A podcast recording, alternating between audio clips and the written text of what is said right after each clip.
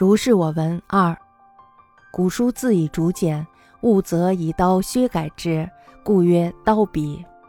黄山谷名其尺牍曰刀笔，已非本意。今写宋牒者称刀笔，则谓笔如刀耳，又一意矣。于都学闽中时，一生以导人诬告戍边，闻其将拜前，方为人构词，手中笔爆然一声，忠烈如披。恬不知景，逐即获。又闻安王岳方言，其乡有构陷善类者，方具草，亚字皆赤色。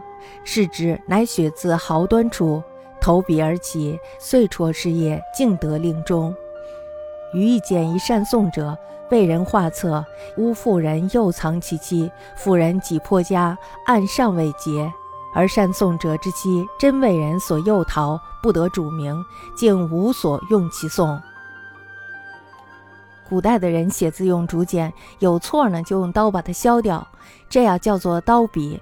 黄庭坚呢把自己的书信集称之为刀笔，这已经是不一样的意义了。如今的写宋状的人被称作为刀笔，意思就是指他们的笔呢如同刀子一样，这又是一个含义了。我在福建当督学的时候，有一个人呢，他因为唆使别人诬告而被发配到了边疆。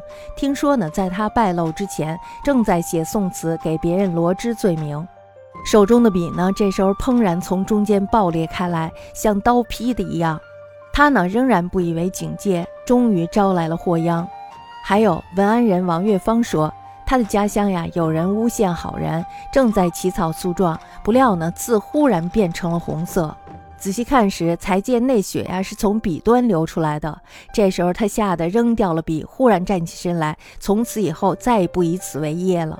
最后呢，得到了善终。我也见过一个写诉状的人，诬陷一个妇人引诱藏匿他的妻子，那个妇人呢几乎因此而破产，案子呀还是没有能够了结。而那个善写诉状的人，自己的老婆呢却真的被人诱拐走了。而且呢，还无从得知诱拐人的姓名，他的诉状呢，最终一无所用。